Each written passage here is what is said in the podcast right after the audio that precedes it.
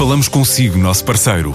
No mundo dos negócios, a transação de imóveis, equipamentos industriais, arte e navios é garantida pela experiência de profissionais, com solidez, rigor e isenção.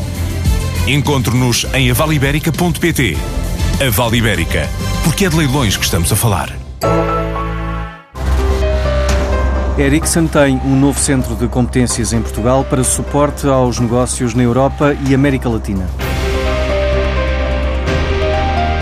O novo centro, destinado ao digital business e sistemas de suporte, vai funcionar para alguns dos mais importantes mercados da marca, em mais de uma centena de países. Um centro de competência que nós, desde Portugal, respondemos a mais de 100 países, portanto, é para toda uma região que é toda a Europa e a América Latina.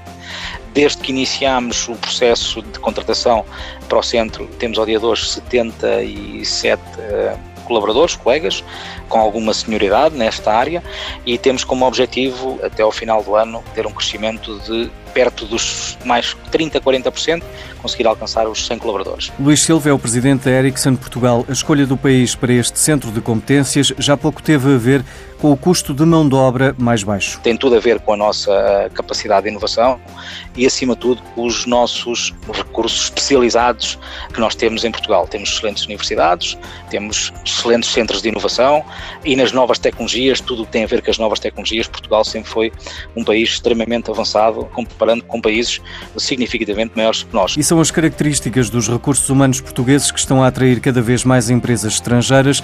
Sebastião Lencastre, fundador da EasyPay, acredita que essa é a mais-valia do país. Este é mais um exemplo de como Portugal pode servir as empresas no que diz respeito a recursos humanos.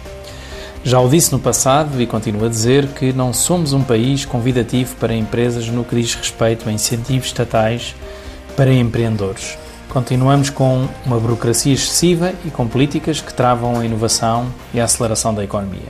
No entanto, Neste caso concreto, estamos a falar de recursos humanos e neste campo está comprovado de que temos uma excelente formação e que temos profissionais de altíssima qualidade, principalmente quando se fala em áreas como a da tecnologia. De resto, os portugueses também têm boas competências linguísticas, facilitando a abertura de centros de competência como o da Ericsson. A Startup Lisboa está a receber propostas para o espaço de habitação partilhada no Hub Criativo do Beato. Trata-se de mais uma etapa no desenvolvimento do espaço de 35 mil metros quadrados e que pretende ser um dos maiores hubs de empreendedorismo da Europa. O projeto terá de ficar pronto até 31 de dezembro do próximo ano.